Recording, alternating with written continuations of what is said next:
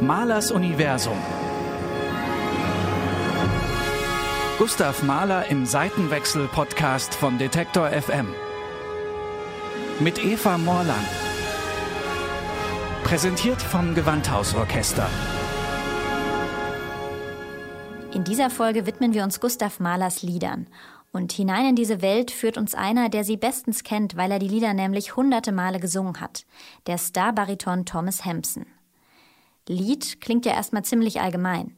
In der Musikwissenschaft unterscheidet man ganz grob zwischen Volkslied, recht simple Texte und Melodien, wo jeder mitsingen kann und wo oft auch nicht klar ist, wer das überhaupt erfunden hat, und dann im Gegensatz dazu das Kunstlied. Das ist gesanglich viel anspruchsvoller, hat oft eine virtuose Klavierbegleitung, die ganz unerlässlich ist und in die der Komponist mindestens genauso viel Hirnschmalz gesteckt hat wie in die Gesangsstimme.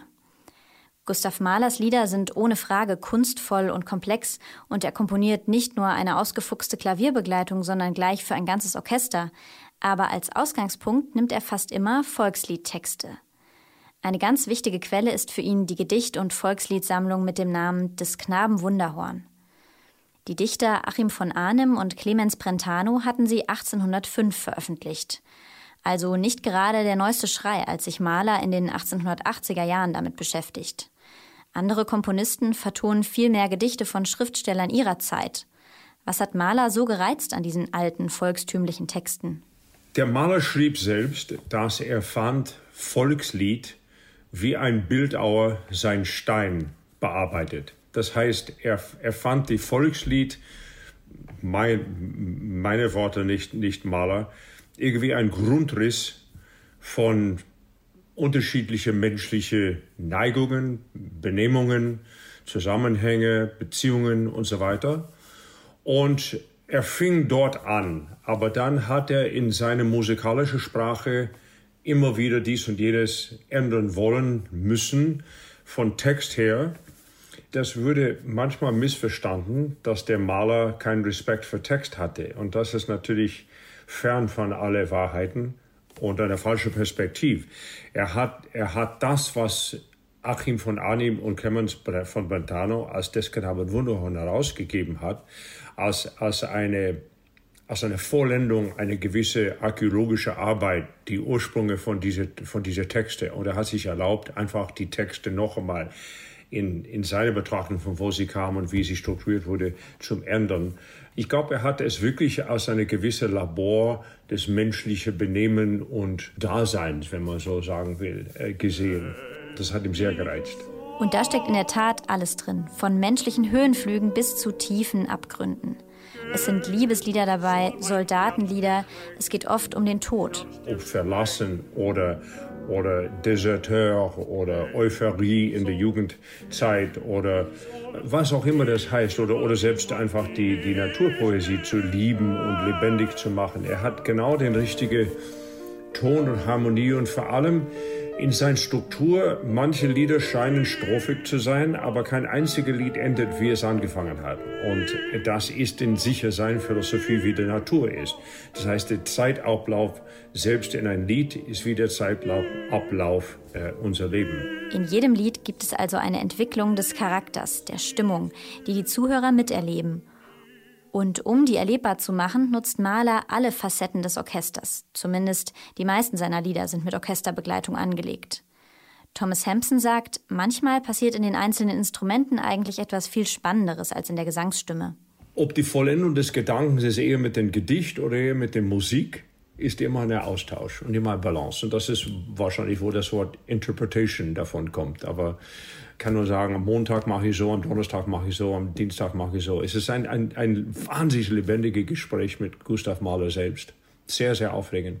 Ich sehe hier auch, was ist, was ist, äh, was sind die Herausforderungen, was schreit er für die Stimme. Er verlangt alles von einem Sänger. Er verlangt tief und hoch und laut und leise und, und sanft und schön und aufgeregt.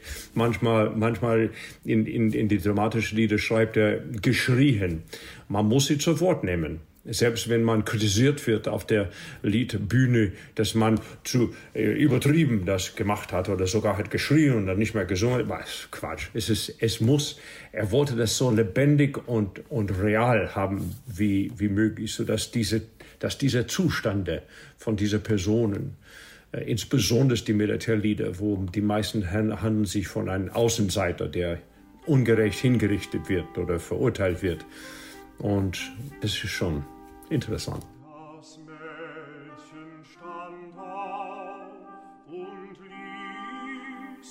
Hemsen erzählt zum Beispiel über das Lied Wo die schönen Trompeten blasen. Zuerst einmal muss man verstehen, das ist, das ist geschmiedet von zwei verschiedenen äh, Gedichte. Ähm, und der Maler bildete eigentlich eine, eine unwahrscheinliche Welt, manchmal wirklich schwer nachzuvollziehen, zwischen Realität oder Dieszeit und Jenszeit. Und das war genau der Punkt, diese Gespräche über Tod und Leben und man fragt sich dann, wer, wer ist tot und wer ist Leben, wer, wer spricht mit wem. Ähm, das kann schon in subtile Unterschiede werden. Und der Maler bietet schon in, in dieses Lied unterschiedliche Agogik von Kommentar, Burschelstimme, der eher gestorben ist, und Frauenstimme, der eher lebendig ist, aber vielleicht ist es doch sogar umgekehrt oder sind die beide schon im Jenseits?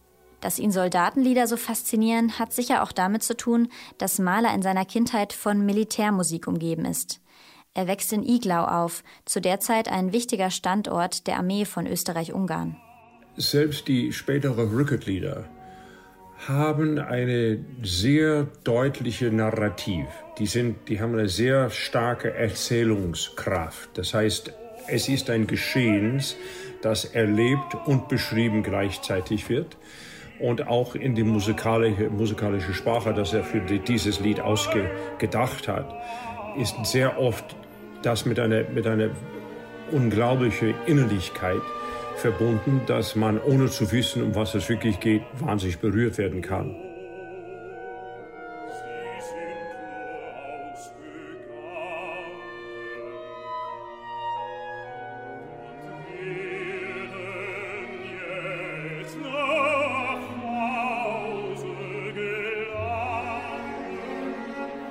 Hier hören wir Thomas Hampson bei einer Aufführung der Kindertotenlieder, ein Liederzyklus nach einer gleichnamigen Gedichtsammlung von Friedrich Rückert.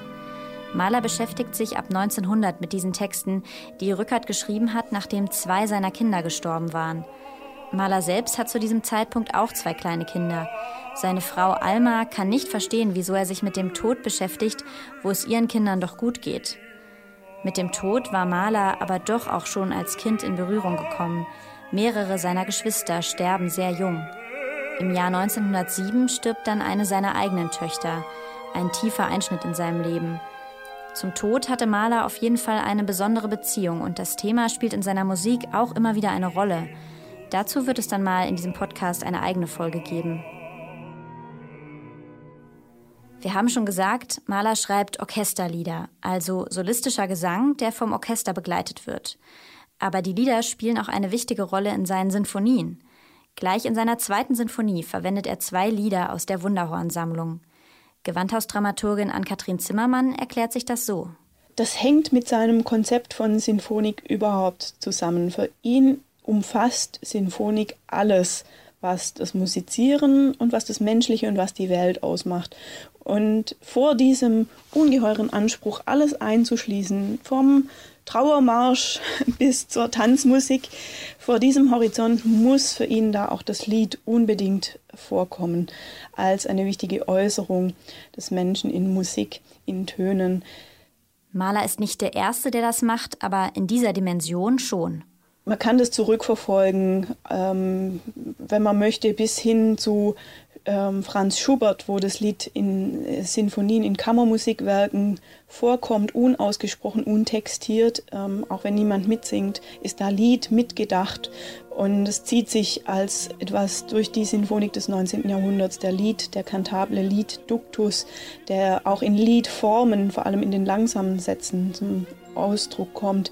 Also es ist schon was präsent, es liegt schon in der Luft, was dann aber schon in dieser Art, wie es Maler in die Sinfonik integriert, recht einmalig ist.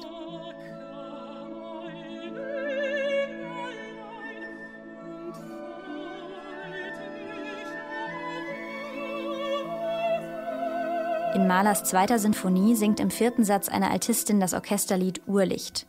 Und schon davor, im dritten Satz, schleicht sich ein Lied aus der Wunderhornsammlung ein, allerdings nur instrumental, als Scherzo. Und es hat wirklich etwas von einem Scherz, einer Satire. Humor, wenn auch oft subtil, spielt eine wichtige Rolle in Mahlers Musik. Und das schauen wir uns in der nächsten Folge mal näher an.